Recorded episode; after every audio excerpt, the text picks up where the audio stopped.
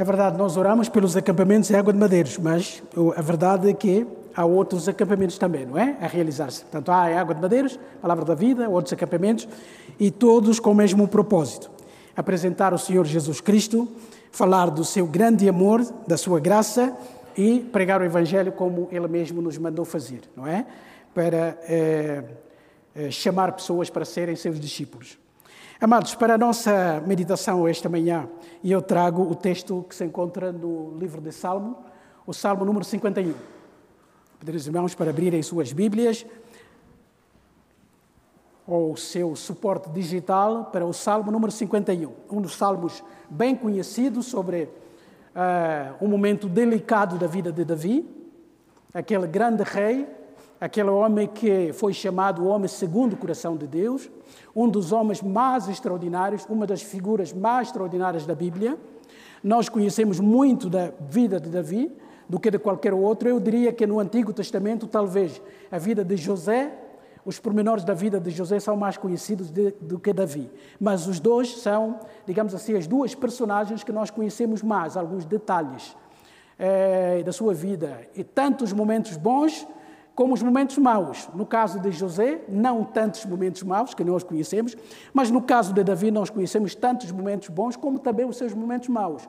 E alguns dos seus momentos maus foram é, é, publicados por ele mesmo, por ele próprio. Portanto, para sabermos como é que era o coração daquele homem. Ele era capaz de falar das suas fraquezas, dos seus problemas, dos seus conflitos, dos seus pecados, e ele podia ter compor música com a sua própria história para que Israel cantasse, não é? Não são muitas pessoas que fazem isso. Nós normalmente mostramos sempre o lado bom para as pessoas nos admirarem e vivemos em função da aprovação dos outros, mesmo quando sabemos que não somos perfeitos. Queremos dar essa imagem de que não falhamos, somos perfeitos, etc., mas nós não somos. E isso só funciona quando nós nos comparamos com os outros. É verdade que quando nos comparamos com os outros, às vezes achamos que os outros são é, menos morais, menos educados, menos orientados do que nós. E é verdade, e há pessoas que, comparando horizontalmente, nós podemos dizer assim: bom, eu também tenho as minhas falhas, mas não sou tão é, criminoso, ou tão mal educado, ou mal informado, ou mal preparado como aquela pessoa. Eu sou. Então, quando a nossa comparação é normalmente horizontal, nós podemos ficar com uma má impressão de nós com uma falsa impressão de nós, que somos superiores. E a melhor comparação que devemos fazer sempre, sempre é com Deus, na pessoa do Senhor Jesus Cristo. Como é que está o meu coração, como é que está o meu estado diante de Jesus? Olhar para a santidade completa de Jesus e avaliar o nosso coração. As nossas motivações, os nossos, as nossas intenções, a razão pela qual fazemos as coisas, aquilo que falamos dos outros, não é? é alguém dizia que o mundo está mal porque as pessoas falam mais é, dos outros do que com os outros. E essa é a nossa realidade. Nós temos muita tendência de falar dos outros, né? as nossas conversas secretas, grupo aqui, grupo ali, falar aqui, denegrir aquela ali, tá, tá, tá, mas temos pouco tempo para falarmos uns com os outros. E nós pensamos erradamente que quando nós falamos mal da outra pessoa, mostramos uma imagem negativa da outra pessoa, nós ganhamos com aquilo. Não ganhamos nada. Não ganhamos nada. Porque se falarmos com alguém com sabedoria, com inteligência, ele vai nos classificar, essa pessoa não é de confiança. Essa pessoa não é de confiança. Fala assim de mim, mas amanhã também pode. Fala assim de outra pessoa, mas amanhã também pode falar assim de mim. Nós pensamos que ganhamos, temos trunfos, mas não temos. Então a melhor comparação que devemos fazer é com o nosso Deus, aquele que é perfeito. E quando nós a fazemos, amados, quando nós a fazemos, o resultado é cairmos de joelhos. Porque nós vemos a nossa podridão, vemos o nosso pecado e a sua dimensão, vemos a malignidade do nosso coração. Pensamos na razão pela qual fazemos as coisas e encontramos muitas motivações erradas. E só podemos bater no peito e confessar como Davi fez. Então, antes de criticarmos a vida de Davi e aquilo que ele fez, e que alguns de nós podem dizer, eu nunca fiz aquilo que Davi fez, antes temos que pensar que o nosso coração, quando exposto diante de Deus, nós iremos ver que não somos melhores do que Ele. Então, que Deus nos dê essa graça. O título para a nossa reflexão de hoje: Quebranta-nos, Senhor. Quebranta-nos e molda-nos, Senhor. Isso está no plural, da forma cordial, mas eu queria que cada um de nós aplicasse esse título a título pessoal. Quebranta-me, Senhor. Molda-me. Porque nós precisamos dessa moldura de Deus. Amados, nós vivemos num tempo em que tudo aquilo que nos traz desconforto é mal visto. As pessoas querem conforto. Aliás, nós vemos que a tecnologia atual faz isso. Quer nos acomodar, quer criar tudo para que nós, qualquer dia, nem saímos da cama. Porque a tecnologia avançou tanto, tanto que tudo nos é trazido da cama, né? O robô traz o pequeno almoço, serve-nos, nós abrimos a boca. E qualquer dia até os japoneses fazem um outro robô que permite abrir a nossa boca para não termos o trabalho de fazê-lo. Então, quanto mais comodidade tivermos, melhor. E isso vai afetando até a própria espiritualidade. Às vezes não o confessemos, mas lá no fundo do nosso coração, hoje até não ficamos agradados com mensagens que nos, incomodam. Mensagens que quebrantam o nosso coração já não são mensagens bem-vindas. Nós vamos a uma sala de culto, queremos ouvir as boas palavras suaves, que nos incentivem, que ponham cá acima o nosso ego. Por isso é que temos crentes e líderes crentes com ego exaltado, ao ponto de pensar que são senhores do mundo bispos, apóstolos, não sei mais que, dominam sobre as massas. A sua palavra deve ser recebida com sim. Não se pode dizer não. Não se pode contrariar. Não se pode debater, porque a palavra do chefe, a palavra do rei, a palavra do apóstolo, quase que a palavra de um semideus. E nós vivemos numa sociedade assim, onde a gente aplaude as unanimidades. Eu sempre suspeitei. Só há uma unanimidade para Deus. Ele é bom. Toda a gente, todos os crentes devem dizer sim. Ela é amável. Toda a gente que o conhece deve dizer que sim. Mas quando tratamos de seres humanos, nós temos que ter uma mente inteligente que Deus nos deu. E às vezes uma mente crítica que nós veremos que alguém vai aqui falar com Davi. E ninguém pode ficar melindrado com isso, porque nós não somos nem donos de verdade, nem donos de toda a retidão cristã. E temos que ser adultos. Saber que podemos, alguém pode não dizer amém. É como acontece lá num país que todos nós conhecemos. Alguns, mas pelo menos um que nós conhecemos lá na, na zona da Ásia. Quando o presidente fica lá à frente e sai num comício, toda a gente parece manequins, parece robôs, não é? E ele olha assim. E quem não estiver a bater palmas tem problemas pode ver o pai desaparecido, ele próprio pode ser raptado, pode ser não sei o que tal. E nós compreendemos ali que nem toda a gente que bate palmas ali está de acordo. Alguns o fazem por medo. E nós sentimos o medo. As pessoas parecem que nem são pessoas. Apenas estão a cumprir um dever. E esse líder fica todo contente e ri. Mas na vida cristã não é assim. Graças a Deus que não é assim. Então, nós temos aqui esse salmo, que é um salmo um dos mais conhecidos. Há três salmos que estão ligados nesse contexto aqui. O salmo 138, oh, desculpem, o salmo 38, assim é que está certo. Se irmãos lerem o salmo 38 e aquelas Bíblias que têm títulos, verão que ali é dito salmo de Davi em memória. Ou seja, é, Davi escreveu muito mais tarde, lembrando a experiência que o levou a escrever esse salmo 51. E temos um outro salmo que é o 32. E o Salmo 32, naquelas Bíblias que têm títulos, vem Salmo didático de Davi. Então, por que didático? Porque é um salmo escrito para ensino. Davi vai contar a sua história, só que já vai contar como alguém já perdoado, eh, renovado, eh, eh, cuja alegria de salvação voltou na vida dele, então ele vai aconselhar as outras pessoas. Se irmãos lerem aquele Salmo 32 com cuidado, verão que ele começa por dizer: Bem-aventurado o homem cuja o pecado foi perdoado, não é? cujo Deus não, digamos assim, taxa o seu erro, mas o perdoa. Na primeira parte. Na segunda parte, Deus vai, eh, Davi vai contar a sua experiência, a experiência do passado, quando vivia sem confessar diante de Deus. O que é que lhe aconteceu? E nós veremos um quadro, em termos da psicologia, o melhor que há. Ele diz que eu comecei a viver uma vida com consequências psicossomáticas. Porque muita coisa começa aqui na nossa mente. Mas quando a nossa mente fica intranquila e cheia de coisas, de remorsos, de pecados não confessados, de problemas, de desentendimentos, conflitos no lar, no serviço, etc., o nosso, a nossa mente vai transmitindo as suas consequências ao nosso próprio corpo. De repente começamos a perder peso. E as pessoas perguntam: estás doente? O que é que se passa? Estás magro? Ou seja, aquele problema que começou na mente, na psique acaba por afetar o nosso físico. E Davi vai dizer isso no Salmo 32, de uma forma maravilhosa. Amados, eu estava dizer no princípio que nós vivemos num tempo em que não queremos que algo nos incomode, nem a mensagem. Nós vamos ao culto para receber a tranquilidade que desejamos. E quando chegamos lá, estão a desafiar-nos com outras coisas. Eu não vim cá para, para isso. Eu vim cá para tranquilizar a minha mente. Mas a Bíblia não foi escrita para tranquilizar a nossa mente, amados. E louvado seja o Senhor. Às vezes ela tranquiliza, mas outras vezes ela incomoda. Os irmãos já abriram a Bíblia lá na vossa casa, abriram um texto e de repente aquele texto está a atacar exatamente o problema que vocês têm? Está a atacar exatamente o comportamento não recomendado que os irmãos estão a viver? Dá-nos a vontade de fechar a Bíblia, não é? Quem soube disso? Por que, é que Deus mandou abrir essa página? Mas é para isso que a Bíblia serve também para expor-nos diante de Deus. É como um scanner para expor a nossa vida diante de Deus. É verdade que estimula as coisas boas, mas também condena as coisas más.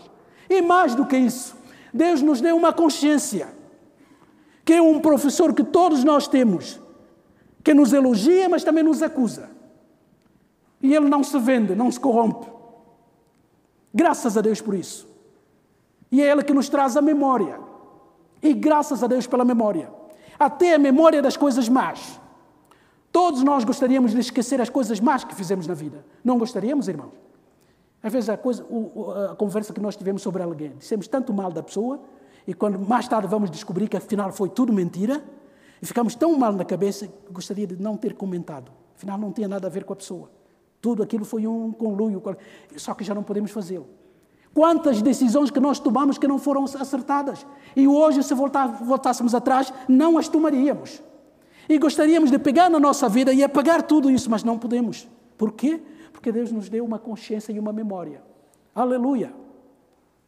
É claro que queríamos eliminar as partes más, mas não pode. Mesmo os pecados que nós cometemos, até nós cristãos no Senhor Jesus Cristo. Não existe isso do que um crente em Jesus que esquece tudo. Foi salvo, esqueceu tudo. Não esquecemos nada. Os irmãos não sabem explicar a vossa vida antes de conhecer a Cristo? Sabemos explicar, sim, como é que eu era. Ainda está aqui. Graças a Deus já não sou o que eu era. Também sei que ainda não sou o que serei. Mas louvado seja o Senhor, hoje já sou diferente. Como é que eu faço essa comparação? É porque tenho memória daquilo que eu era. E não quero voltar lá. Graças a Deus, porque essa memória ainda guarda isso. A única pessoa que é capaz de perdoar e esquecer é Deus. Só Ele tem essa capacidade. Nós não temos. Eu tenho um sinal aqui. Se irmãos se aproximarem de mim, o bronzeado não revela. Mas eu tenho sinais aqui. Até hoje eu sei como é que eu consegui esses sinais. Eu tinha seis anos. Tenho 54. Mas se alguém me perguntar, onde é que tu fizeste esses sinais aqui? Onde é que surgiu? Eu sei explicar o que é que aconteceu. Porque está aqui na minha memória. Eu gostaria de ter esquecido. O trauma, a violência. Mas não posso. E graças a Deus, porque não posso. Porque quando penso, eu lembro-me. E posso louvar a Deus que poupou a minha vida até hoje. Se eu me esquecesse, eu não podia agradecer a Deus, porque eu não sabia como é que isso surgiu. Louvado seja o Senhor. Então, esse salmo é um salmo que nos fala do momento crítico da vida de Davi.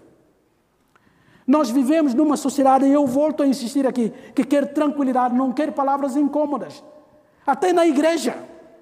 Falar do pecado, falar de santidade, Falar de quebrantamento, falar de arrependimento são mensagens arcaicas, ultrapassadas. É estimular o ânimo das pessoas. É dizer que tem tudo em Jesus, está tudo bem. Graças a Deus em Cristo nós temos tudo. Mas é em Cristo, em nós mesmos, nós ainda temos problemas. Nós ainda temos conflitos. Nós ainda mentimos. Nós ainda enganamos. Nós ainda falamos mal dos outros. Nós ainda cometemos erros. Todos. Então, graças a Deus que essas mensagens estão na Bíblia. Ah, não, eu acredito num Jesus Salvador pacífico. Ceasefire. Peace and love. Não o Deus do Antigo Testamento. Cristo nunca condena, nunca desafia. Mentira! Ele diz: quem quer vir atrás de mim, que se nega a si mesmo e toma a sua cruz, depois vem atrás de mim. O mesmo Cristo que perdoou a mulher apanhada em adultério, lá em João capítulo 8, é o mesmo que vai dizer à mulher no fim: Ninguém te condenou, nem eu te condeno. Mas vai e não peques mais. Por que, é que ele acrescentou isso?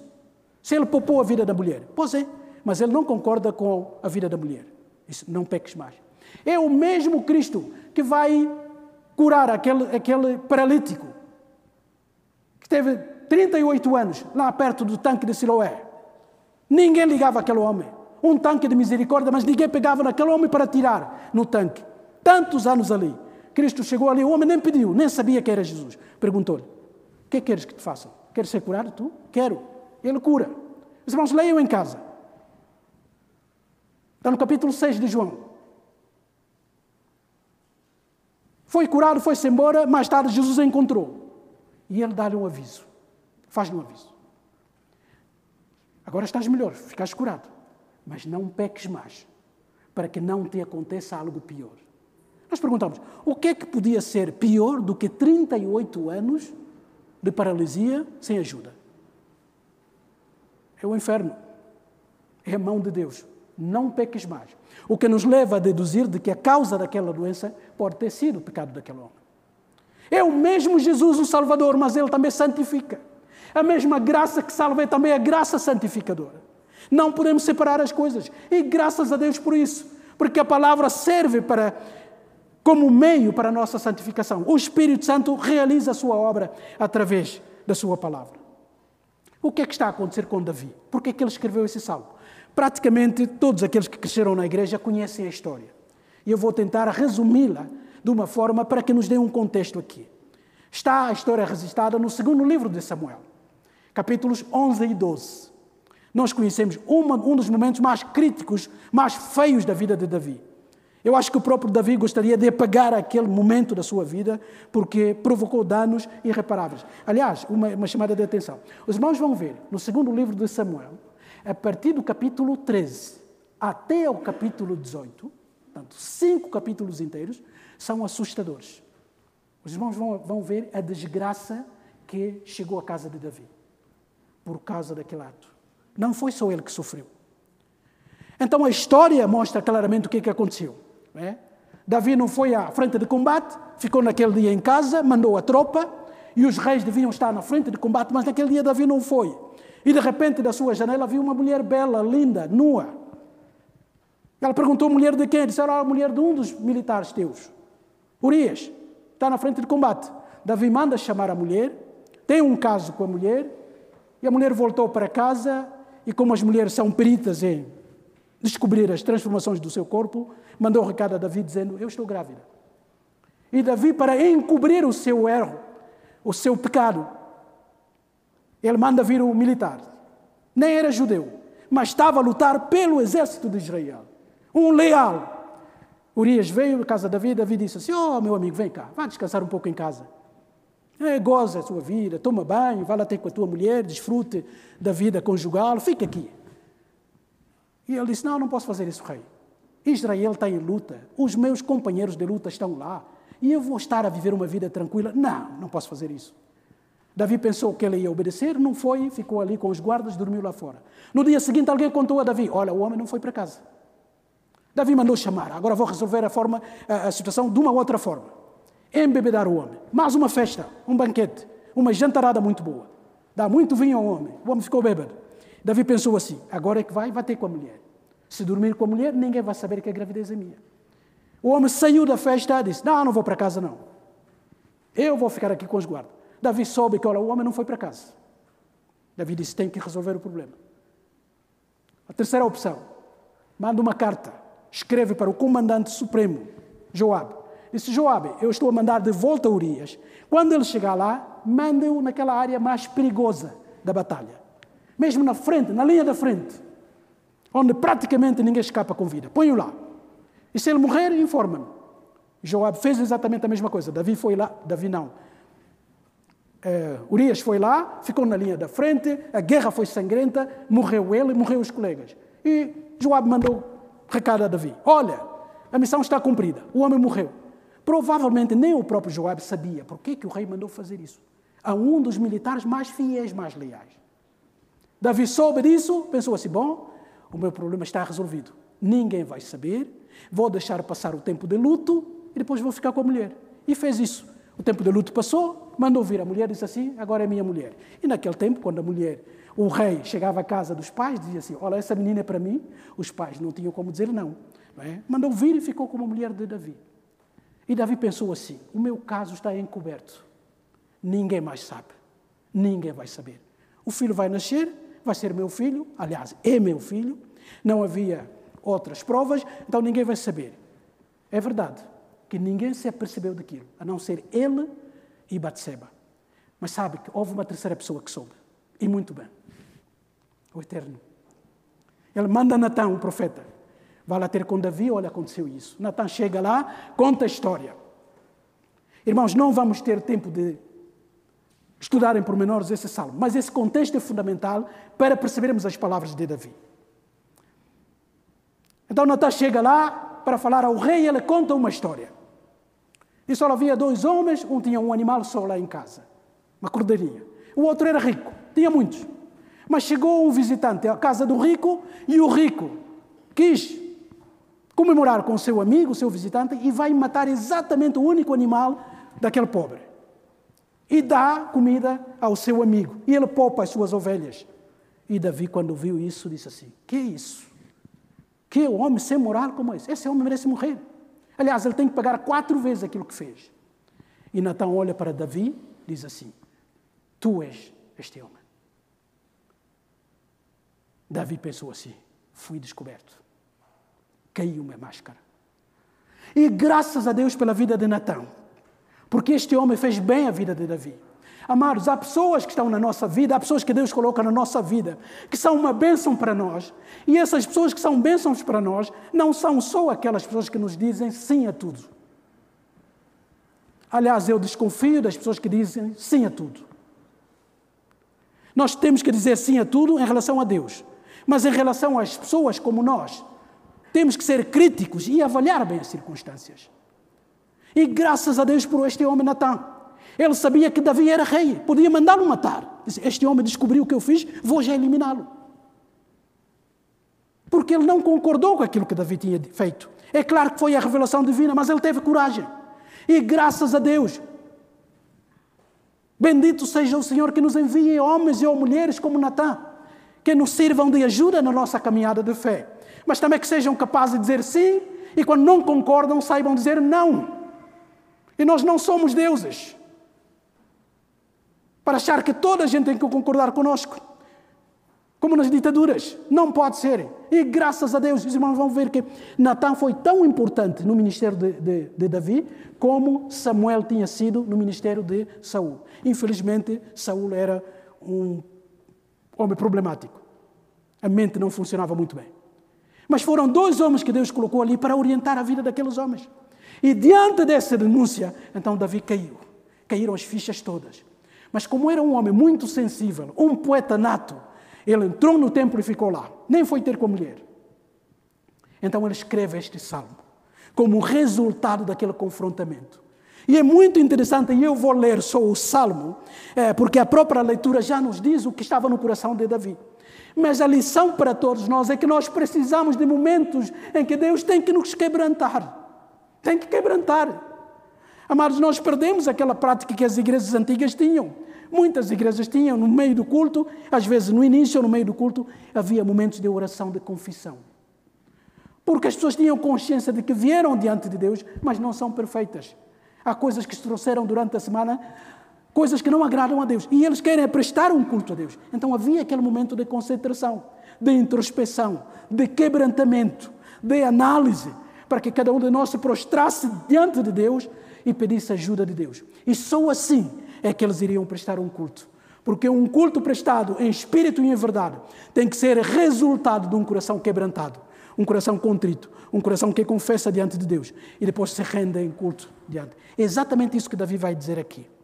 E eu vou ler para a nossa compreensão. Diz assim, na minha versão: Compadece de mim, ó Deus, segundo a tua benignidade e segundo a multidão das tuas misericórdias, apaga as minhas transgressões. Lava-me completamente da minha iniquidade e purifica-me do meu pecado. Pois eu conheço as minhas transgressões e o meu pecado está sempre diante de mim. Aqui significa o meu pecado me persegue. Esse é o poder do pecado. ela é chamativa, mas quando nós a cometemos, ela fica aqui e persegue-nos todo dia. Pequei contra ti, contra ti somente pequei, e fiz o que é mau diante dos te, perante os teus olhos, de maneira que serás tido por justo no teu falar e puro no teu julgar. Eu nasci em iniquidade, e em pecado me concebeu minha mãe. Eis que te comprases na verdade no íntimo, e no recôndito me fazes conhecer a sabedoria. Purifica-me com isope, e ficarei limpo. Lava-me e ficarei mais alvos mais alvo que a neve. Faza-me ouvir júbilo e alegria, para que exultem os ossos que esmagaste. Esconde-me o rosto dos meus pecados e apaga todas as minhas iniquidades. Cria em mim, ó oh Deus, um coração puro e renova dentro de mim um espírito inabalável. Não me repulses da tua presença, nem me retires do teu, o teu Espírito Santo. Restitui-me a alegria da tua salvação e sustenta-me com o espírito voluntário. Então ensinarei aos transgressores os teus caminhos e os pecadores se converterão a ti. Livra-me dos crimes de sangue, ó oh Deus, Deus da minha salvação, e a minha língua exaltará a tua justiça. Abre, Senhor, os meus lábios, e a minha boca manifestará os teus louvores. Pois não te comprases em sacrifícios. Pelo contrário, eu te os daria e não te agradas de holocaustos. Sacrifícios agradáveis a Deus são o espírito quebrantado, coração compungido e contrito. Não desprezarás, ó oh Deus. Faze bem a Sião, segundo a tua boa vontade. Edifica os muros de Jerusalém. Então te agradarás dos sacrifícios de justiça, dos holocaustos e das ofertas queimadas. E sobre o teu altar se oferecerão novilhos. Essa é a oração de Davi, maravilhosa. Tenha compaixão de mim. Tenha misericórdia de mim. Ou seja, Davi percebeu a sua miséria, disse: Eu sou um miserável. Nós temos vindo a estudar a história de Davi até aqui. Um homem que sempre decidiu, consultando Deus, procurando a orientação de Deus, fez tudo de bom. Não pactuou com aquelas é, artimanhas de inimigo que tentavam eliminar Saúl para ele reinar. Davi não concordou com isso. E chega aqui, Davi faz uma coisa desse. Fica com a mulher do outro. Alguns dizem que pode ter sido uma violação, porque o rei mandava a mulher, vinha, não tinha força para convencer aquele homem, comandante, tropa, e tinha que aceitar. Enganam, engana o seu marido, manda matar o seu marido, homicídio moral. Na frente de combate não morreu só aquele homem, morreram outros militares de, de, de Israel só para manter o seu orgulho. E Deus confronta-o e esse filho que nasce até vai morrer, mas Deus é misericordioso, não é? Eu fico a pensar na história. Os irmãos já pensaram que o filho que vai substituir Davi no seu trono virá da mesma mulher? Salomão vai nascer da mesma mãe? Como é que Deus faz as coisas? Se Davi tira outras mulheres em que não havia confusão, por que, que Deus vai manter a linhagem de Davi exatamente através daquela mulher? E o Novo Testamento até fala dela na linhagem do Senhor Jesus Cristo. Aleluia. Ah, irmãos, eu leio essa palavra às vezes, confunde-me. Eu não compreendo esse Deus que eu sirvo. Ele é estranho e extraordinário ao mesmo tempo. Davi percebeu isso. Ele suplica a graça, ele confessa, pede que Deus o lave e o purifique, porque ele se sente como um, um leproso. O que fez é ruim demais. Mas ele confessa diante de Deus. Disse Deus: Tu és justo quando julgares, o teu julgamento é correto, eu é que estou errado. E tu não comprases, o teu prazer não é holocaustos, não é as coisas que as pessoas te podem dar. Nós às vezes percebemos, esquecemos do confrontamento, esquecemos do quebrantamento e do arrependimento. Pensamos que fazer coisas para Deus resolve o nosso problema. Ah, irmãos, não, não, não. O que Deus quer, em primeiro lugar, é o nosso coração. Não é aquilo que nós fazemos. Nós podemos ter muita coisa, podemos fazer muitas coisas, podemos ter muitas atividades e pensar que isso mostra a nossa espiritualidade, mas não mostra. A verdadeira espiritualidade é o relacionamento com Deus, o estado do nosso coração. E Davi aprendeu essa lição. Por isso é que ele suplica, diz: Oh Deus, cria em mim um coração puro. Significa um coração íntegro, não dividido. Um Davi que faz uma coisa boa, consulta Deus, e no outro dia faz uma barbaridade desta. Diz: Não, dá-me um coração equilibrado. E coloca em mim um espírito inabalável, ou seja, estável. Não me repulsas da tua presença. Não retires de mim o Espírito Santo. E alguém pode ler esse texto e dizer assim: isso não se aplica ao Novo Testamento.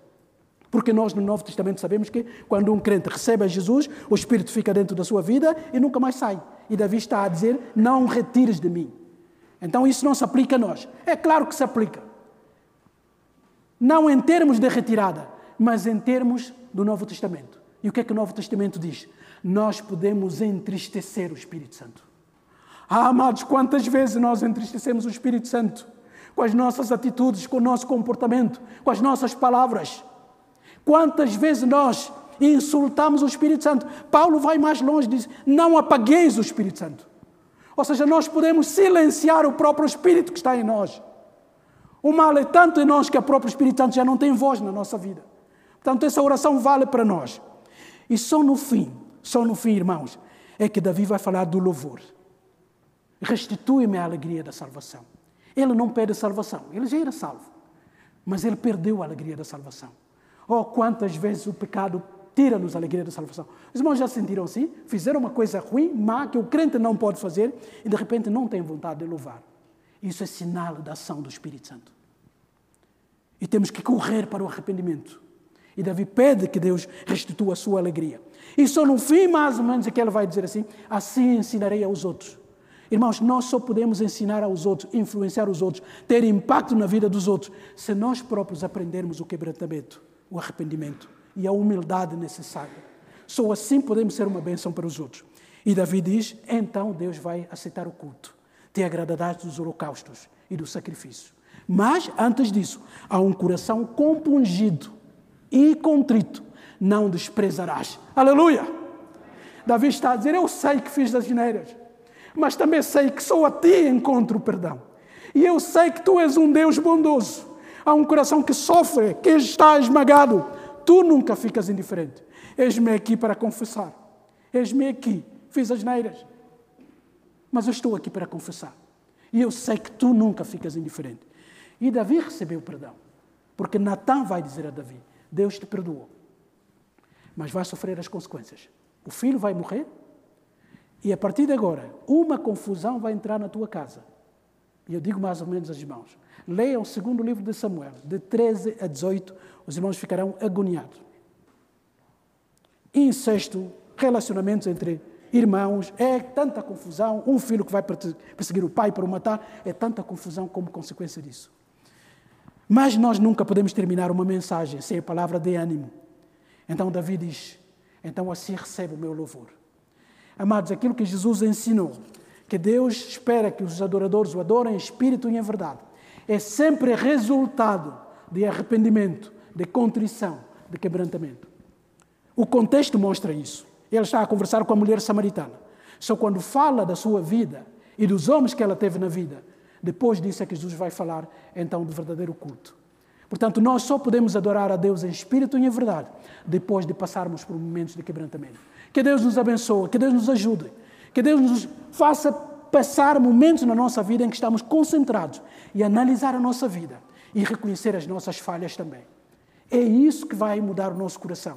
É isso que vai aproximar-nos da cruz de Cristo e pedir perdão. E é isso que vai valorizar o nosso lavor e o nosso ministério. Não são as atividades, não é a ocupação que importa, é o estado do coração. E quando o estado do coração está perto de Deus, então Deus vai abençoar também o nosso ministério. Que Ele aplique a Sua palavra nos nossos corações. Que Ele aplique a Sua palavra. Vamos terminar.